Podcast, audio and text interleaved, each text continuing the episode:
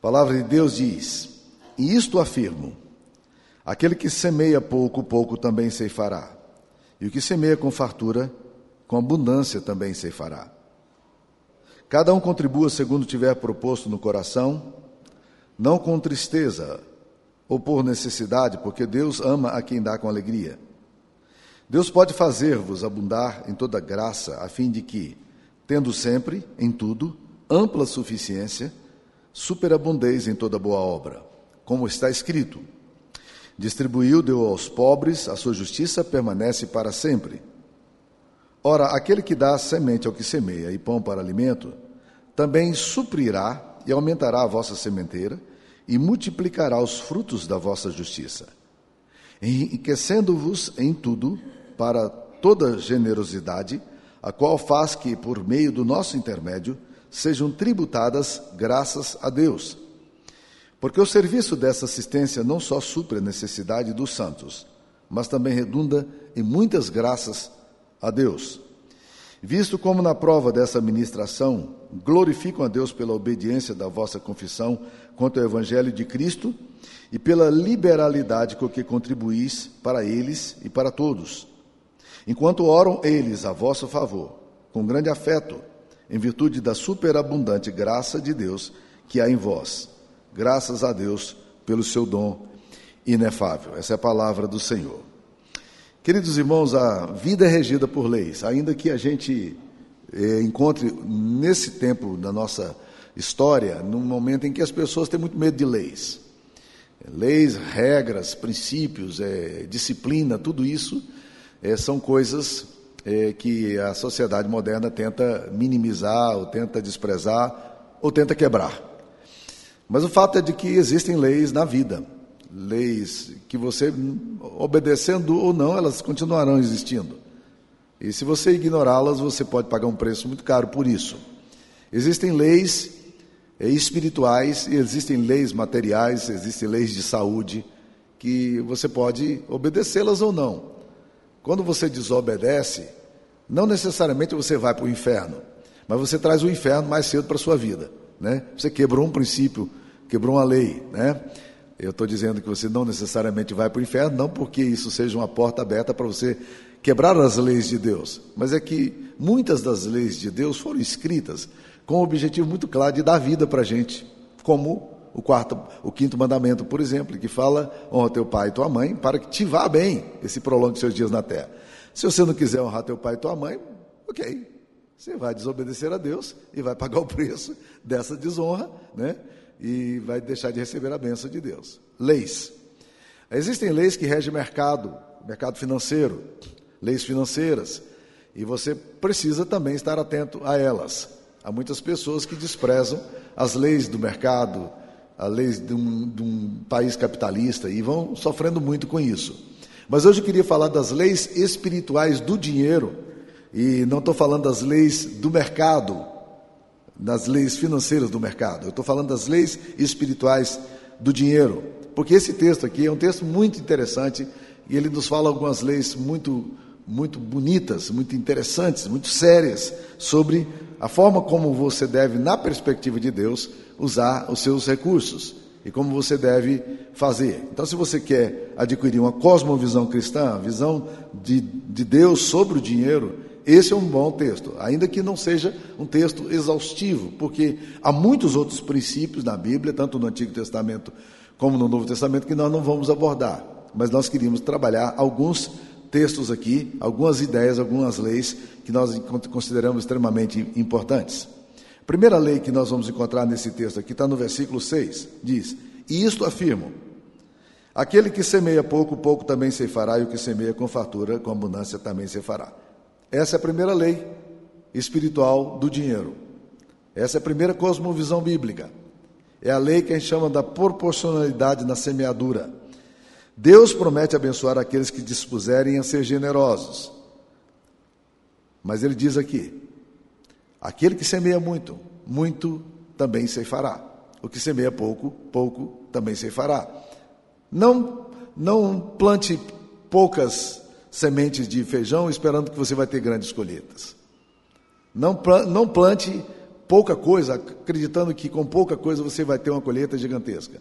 Não. É proporcional. Se você está plantando num hectare de terra, você vai colher o, res, o resultado dessa área pequena que você plantou. Se você planta em muitas áreas, você certamente vai colher baseado nisso aí. Ah, algumas pessoas me perguntaram, já me perguntam muitas vezes, pastor, eu devo dar o dízimo do bruto ou, ou do líquido? Eu acho essa pergunta absolutamente sem sentido. Ela não faz nenhum sentido. Não é exatamente esse o princípio que a palavra de Deus está querendo tratar. Não é uma questão matemática. Não é isso que a Bíblia está falando. O que a Bíblia está falando é que contribuição tem a ver com o coração. E quem tem o coração aberto para contribuir e faz isso com generosidade, com abundância também vai colher da generosidade que está sendo usado. Então, quando nós usamos a liberalidade dos nossos recursos para abençoar outras pessoas, a Bíblia está dizendo: olha, essa é uma lei de Deus. Aquele homem que semeia muito, com muito ceifará, e o que você vê com é, pouco também ceifará. Esse é o princípio que dá, que é bem claro nas Escrituras Sagradas. Jesus pontuou isso de uma forma tão clara em Lucas 6,38, quando ele diz: Dai e dar-se-vos-á. Boa medida, recalcada, sacudida, transbordante, generosamente vos darão. Porque com a medida com que tiverdes medido, vos medirão também. Essa não é uma lei de Wall Street, essa não é uma lei da Ibovespa, essa é uma lei espiritual da cosmovisão bíblica. Essa é uma lei de Deus. Então está aí tudo que, que se trata de leis espirituais. Essa é a primeira, a lei da proporcionalidade. Você tem semeado com fartura, você tem semeado com escassez. Como é que você tem feito? Essa é uma lei maravilhosa. A segunda lei que vai, que vai surgir aqui está no versículo 7. Cada um contribua segundo tiver proposto no coração, não por tristeza ou por necessidade, porque Deus ama a quem dá com alegria. A segunda lei aqui é a lei da espontaneidade e da alegria. Dê com alegria. Esse é o princípio de Deus. Nós precisamos aprender a doar, a sermos generosos com o que temos, fazendo isso com alegria. Algumas pessoas me perguntam: dízimo é uma coisa bíblica, pastor? É do Novo Testamento?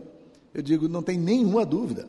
Se você ainda tem dúvida sobre esse assunto, há um texto clássico, que é o texto de Mateus 23, 23, quando Jesus diz: Ai de vós, escribas e fariseus, hipócritas, porque dais o dízimo da hortelã, do endro e do cominho, coisas, ervas pequenas, coisas pequenininhas, né? eles faziam questão de dar o dízimo até dessas coisas, mas vocês têm negligenciado os princípios mais importantes da lei: a justiça, a misericórdia e a fé. Então Jesus está dizendo: vocês primam tanto em dar o dízimo das coisas pequenininhas que vocês ganham, até das pequenas, mas vocês desprezam os, os princípios da, da lei: a justiça, a misericórdia e a fé. E aí Jesus recomenda, dizendo o seguinte: vocês deviam fazer essas coisas, quais coisas? Guardar os princípios elementares da fé, da justiça, da misericórdia sem desprezar aquelas, sem omitir aquelas. Então Jesus, na verdade, está ratificando a questão do dízimo de uma forma muito clara, apesar de Jesus não ter tratado disso de forma muito ampla. Jesus não critica aqueles que doam. Jesus era assim também, ele era judeu, ele aprendeu a fazer isso como judeu, porque isso faz parte do pensamento financeiro do judeu. E Jesus fazia isso e os discípulos entendiam isso claramente. O que Jesus está censurando é a gente fazer uma área da vida cristã e esquecer da outra. Mas o ponto importante aqui, meus queridos irmãos, é que a gente precisa aprender a doar com alegria. Dízimos e ofertas, o que damos tem que ser feito com alegria. Por isso que o texto está falando, não por tristeza ou por necessidade. Duas coisas aqui que não devem ser o fator motivador da sua contribuição. Primeiro, não dê por tristeza. Quando você é, vai pagar o imposto, você pode ter uma reação, como muitas vezes eu também tenho. Você olha a quantidade de imposto que o governo cobra e você fala: puxa vida, para administrar tão mal o meu dinheiro, que é meu dinheiro que eu estou pagando, é um imposto meu, né? E aí você, imagine que você tem um acesso de loucura ali, de raiva e você xingue o governo, e você esbraveje, e você grite no seu escritório, sua mulher vem para perguntar o que está acontecendo, você briga com ela também, e você está bravo com o governo. Mas o boleto do governo está ali, e você precisa pagar. E você vai lá, porque você é obrigado a dar, e você dá por obrigação. Você não está nada feliz com aquilo ali. Você está, na verdade, louco da vida com aquela atitude do governo. O governo vai ligar porque que você deu e estava muito zangado porque você pagou o seu imposto? O governo está nem aí para isso. Ele quer saber, você pagou ou não pagou? Com Deus não é assim. Com Deus não é assim. Porque para Deus não interessa apenas o que damos, mas como damos e por que damos. Os motivos nossos para Deus interessam.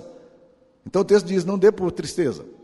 Se você tem tristeza em contribuir, se você tem tristeza em doar, se você tem tristeza em ser generoso, você precisa consultar o seu coração diante de Deus e dizer: Deus, por que é que eu lido com dinheiro de uma forma tão complicada?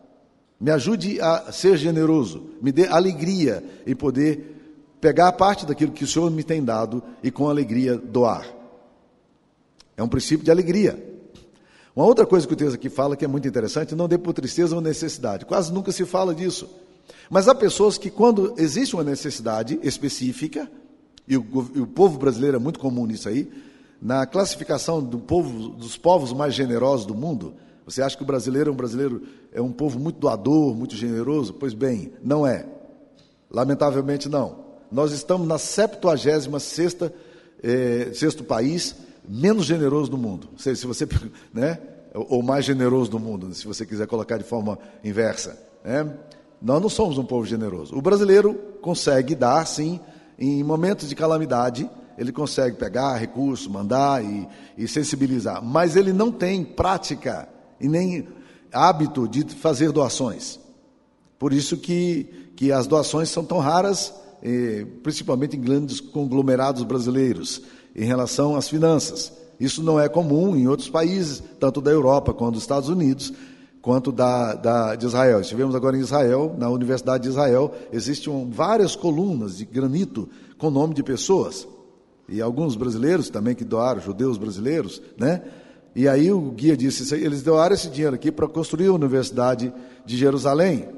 Mas o nome das pessoas que aparecem aqui são só das pessoas que deram mais de um milhão de dólares. Mais de um milhão de dólares. Aí você diz, é, mas eles dão muito porque eles têm muito dinheiro. Não, essa lógica não funciona. Em geral, as pessoas que têm mais dão menos proporcionalmente. Isso é estatístico, tá? Mas o ponto para mim aqui é o seguinte, ponto bíblico, essa lei importante é que a gente dê não por necessidade, mas dê sabe por quê? Porque isso faz parte da nossa alma, do nosso coração. Nós damos de forma regular, damos de forma espontânea, damos de forma constante, porque isso faz parte da nossa percepção de que Deus nos tem dado e nós queremos, dessa forma, abençoar também, é, abençoar a vidas, abençoar o reino de Deus e assim por diante. Então, não dê por tristeza nem por necessidade. Dois princípios aí que devem ser adotados por nós. Mas vamos lá.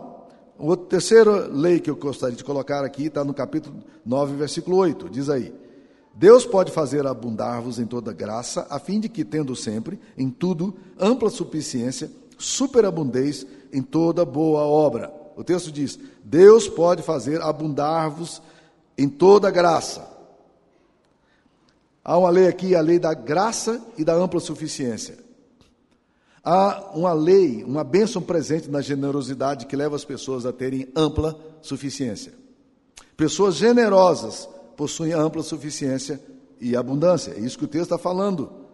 E Deus vai cuidar para que nada nos falte. Essa é uma lei espiritual. É Ele que está prometendo. Enquanto assim, aqui nesse texto, a lei da causa e efeito. Dar traz benefícios materiais. Ampla suficiência. Ainda que a nossa motivação para doar não deve ser essa motivação de retorno ou de barganha com Deus.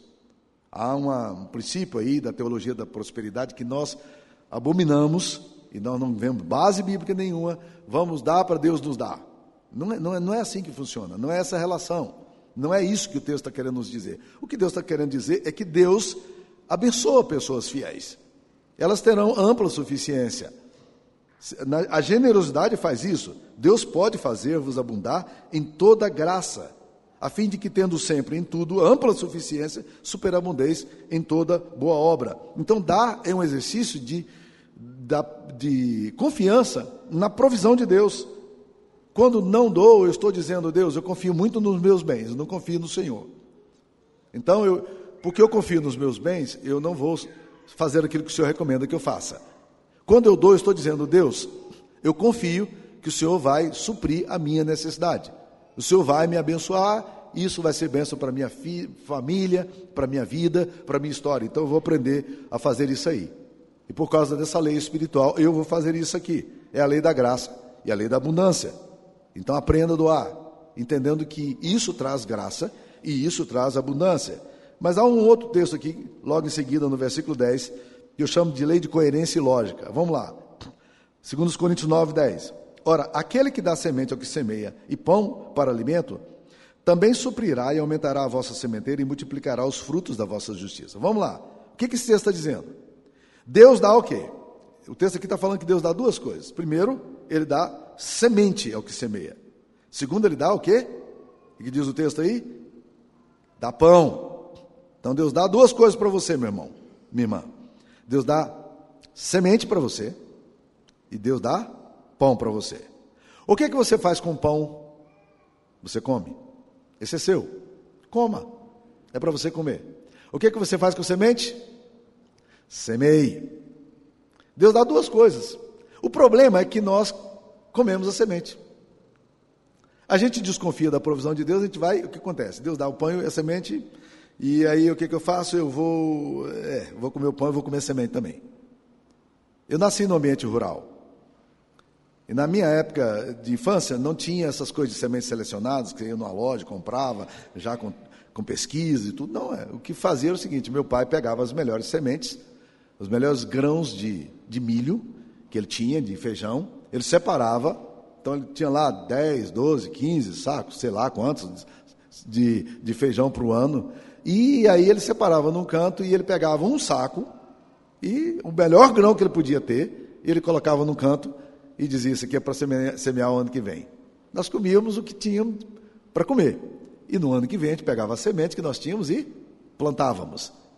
Você já imaginou quão louco, quão louca é essa atitude de semear? A gente nunca para para pensar nisso. Quando você pega a semente sua e joga no chão, você tem muito mais risco do que você imagina que possa ter. Você tem primeiro o risco dar broca. Você tem o risco de quê? De vir chuva demais e apodrecer o seu grão. Você tem o risco de não vir chuva. Eu lembro quando nós éramos meninos e nós plantávamos, e logo no início da plantação, havia muitos passarinhos que vinham comer. É? E há até um livro interessante, a menina que espantava pássaros, né? Foi da família de vocês aí, da família Fortes. Eu li, achei delicioso aquele livro, né? É, e que ela, ela conta que quando ela era menininha, de quatro anos de idade, ela tinha que ir muito cedinho, ela e os irmãozinhos dela, para a roça para espantar os passarinhos que vinham cavar a semente para poder levar. E a, a, o terreno era pequeno, não, o passarinho não podia levar aquela semente. Mas quando você semeia, meu querido irmão, há um grande risco do passarinho comer. Broca, chuva demais, chuva de menos, é um projeto de risco. Mas você já parou para pensar que nenhum agricultor pensa com essa lógica, do tipo assim, não, cara, eu não vou jogar o semente aqui, não, vai apodrecer esse trem aqui, não vai dar certo, não vou. Você está louco? Todo agricultor, ele, ele faz isso com fé. Ele, aliás, ele nem pensa nisso. Ele simplesmente joga a semente. E Deus, na sua infinita misericórdia, faz o quê? Pega aquela semente e multiplica abundantemente a 30, 60, 100 por um. Não é mágico esse negócio? Bem, mágico não é exatamente a palavra que eu gostaria aqui. Não é sobrenatural essa palavra? É maravilhosa. Deus sempre fez assim. Nós só temos comida na nossa mesa porque tem gente que acredita que semear vale a pena. E você? Por que, que você não semeia? O texto bíblico está dizendo, olha gente, nós temos aqui coerência e lógica. Deus dá pão para você comer, coma o pão. Desfrute desse pão. Não tenha crise. Bem, alguns têm crise de comer pão aí, né? Alguns por causa da, da, da dieta, eu ainda não estou nessa crise de comer pão. Amo pão, né? Mas é pão aqui é uma figura, é uma figura de linguagem também, né? Mas o fato, meus queridos irmãos, é que nós precisamos aprender a semear. Cadê a sua semente? Onde é que você está colocando a sua semente? Está comendo? Não é uma boa e nem sábia atitude. Não é coerente, nem é lógica. Não faça isso. É isso que o texto bíblico está nos ensinando. É, essa é uma lei espiritual que, que a palavra de Deus está nos dizendo aqui. Mas vamos lá, tem mais uma lei aqui que eu queria colocar para vocês. Está aí no versículo 12. Porque o serviço dessa assistência não só supre a necessidade dos santos, mas também redunda em muitas graças a Deus. O que que significa? É a lei da vida e da bênção compartilhada. Quando você generosamente dá, você está abençoando vidas. Dinheiro tem poder de vida e morte. Dinheiro pode matar, e as grandes guerras acontecem por causa de dinheiro. A guerra da, da Rússia e da Ucrânia, Ucrânia, além de ser uma guerra de poder, é uma guerra de recursos. É isso que as pessoas estão lutando. Em geral, as guerras historicamente aconteceram por causa de conflitos e de ambições e ganância. Dinheiro pode matar. E dinheiro tem matado. Mas a, quando nós lemos na Bíblia também, nós descobrimos que dinheiro tem o poder da vida. Nós podemos pegar o dinheiro e generosamente usá-lo para abençoar. E é assim que milhares de pessoas no mundo e milhares de cristãos têm feito. São dinheiros para construir hospitais, dinheiro para mandar para missão, dinheiro para construir escolas, dinheiro para, sustentar projetos de pesquisa, de pessoas que doam generosamente. Esse templo aqui, alguém de vocês deu algum dinheiro para construir esse templo aqui? Vamos lá, levante a mão. Ninguém, levante a mão aqui. Por quê? Porque esse templo foi construído há 70 anos atrás. Você não estava aqui há 70 anos atrás, né? Quem construiu esse templo aqui? Dinheiro americano. Os americanos, missionários, vieram para aqui, mas não foram os missionários que construíram esse templo, foram pessoas lá das igrejas que entenderam o projeto de Deus para aqui, para essa região, quando isso aqui era ainda muito esquecido, e mandaram dinheiro. E nós, como tem sido, temos sido abençoados durante esse tempo todo, dinheiro tem poder de dar a vida. Nós podemos usar o nosso dinheiro para o bem. Nós podemos usar para o bem. Minha esposa traduziu um livro é, de um autor que a gente gosta muito, Paul Meyer, e ele, o título dele é 25 Segredos para o Sucesso. E esse Paul Meyer foi, um, um, foi o maior contribuinte individual do Instituto Haggai, que é um instituto missionário evangelístico. E ele conta que o pai dele, ele aprendeu isso com o pai dele, quando ele era ainda menino, na Segunda Guerra Mundial. O pai dele é alemão, de origem alemã, é, vendo todo o conflito que estava acontecendo na região, preocupado com seus familiares, com os quais ele não tinha contato, mas, mas tinha o endereço deles. O que, que ele fazia? Todo mês ele pegava uma caixa de suprimentos não perecíveis e colocava no navio e mandava essa caixa para a Alemanha, no meio da guerra. Essa caixa vai chegar na Alemanha? Ele nunca soube. Mas todo mês ele fazia isso, pegava e mandava uma caixa de suprimentos na, na esperança de que essa caixa de, alimentos chegasse às mãos dos seus familiares que ele achava que podia estar passando por privação. O pai dele morreu. Anos depois, Paul Meyer resolveu visitar os seus parentes na Alemanha. E quando ele começou a identificar os seus parentes, aconteceu uma coisa muito emotiva, muito surpreendente. As pessoas chegavam e diziam o seguinte: houve um momento da guerra que nós não tínhamos o que comer, nós não sabíamos aonde correr a nossa esperança, nós ficávamos aguardando essa caixa que chegava. Todo mês ela chegava. Misteriosamente chegava ali. E aquilo foi o que sustentou a família do Paul Meyer na Alemanha durante muito tempo. Nós não sabemos onde pode chegar a benção do dinheiro quando nós damos. Eu, há pouco tempo atrás eu estava aqui conversando com a, com a menina da nossa igreja que ela falou: meu pai foi um homem extremamente generoso. E quando ele morreu, nós ficamos surpresos em saber a quantidade de pessoas que ele ajudava mensalmente. Ele dava dinheiro para bolsas de escolas, de universidade, ajudava famílias. Era um monte de gente. Ele nunca tinha tido ideia de que pudesse ter acontecido dessa forma. Você já pensou na, na generosidade sua como um meio de bênção para outras vidas? Para você abençoar pessoas que estão estudando, abençoar pessoas que passam por privação. Use o seu dinheiro para a bênção. O, texto aqui está falando exatamente que é a lei da vida compartilhada. É muito bom você compartilhar a sua vida. Compartilhe. Esse é um outro, é uma última, é uma lei que nós temos aqui. Mas eu queria ir para a última lei que aparece aqui, que é a lei do propósito maior. Vamos lá, porque o texto nos diz aqui. Porque versículo 12: Porque o serviço dessa assistência não só supra a necessidade dos santos, já falamos sobre isso, mas também redunda em muitas graças a Deus. Olha o que vai acontecer com o dinheiro que você dá. O dinheiro que você dá glorifica a Deus.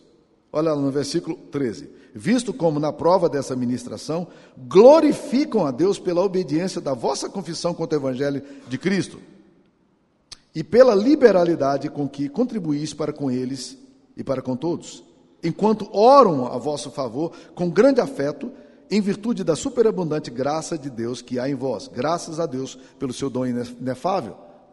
Olha que coisa interessante. O que nós fazemos redunda em louvor para Deus. Deus é glorificado nisso. As pessoas que recebem essa bênção, elas fazem uma coisa maravilhosa. É, o texto diz aqui que elas oram por nós.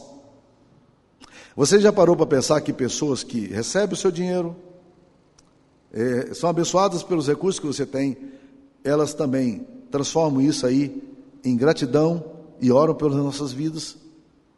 Nós estivemos agora no interior de Minas Gerais fazendo visita aos familiares. E eu nem me lembrava desse episódio.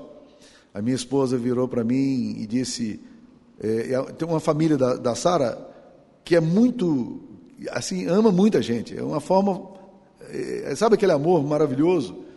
E aí a Sara disse: olha, eles falam com lágrimas todas as vezes de um momento da história da vida deles em que ele estava, que ele estava passando por muita necessidade e eu eh, pude, com meus recursos, abençoar profundamente a vida dele. Essas pessoas são do nosso coração. Há muito tempo eles oram por nós. Quando era pastor na Gávea, no Rio de Janeiro, eu, nós mandamos muito dinheiro para a construção do templo da igreja de Colmeia, no Tocantins, uma cidade. E nós lá do Rio de Janeiro mandávamos dinheiro para essa construção. Mas isso, nós esquecemos esse negócio. Nós demos muito, algum tempo e nunca mais nos lembramos disso. Um dia eu encontrei com a irmã que falou assim: Pastor, nós orávamos, em todas as nossas reuniões, nós orávamos pela igreja presbiteriana da Gávea. Todas as nossas reuniões.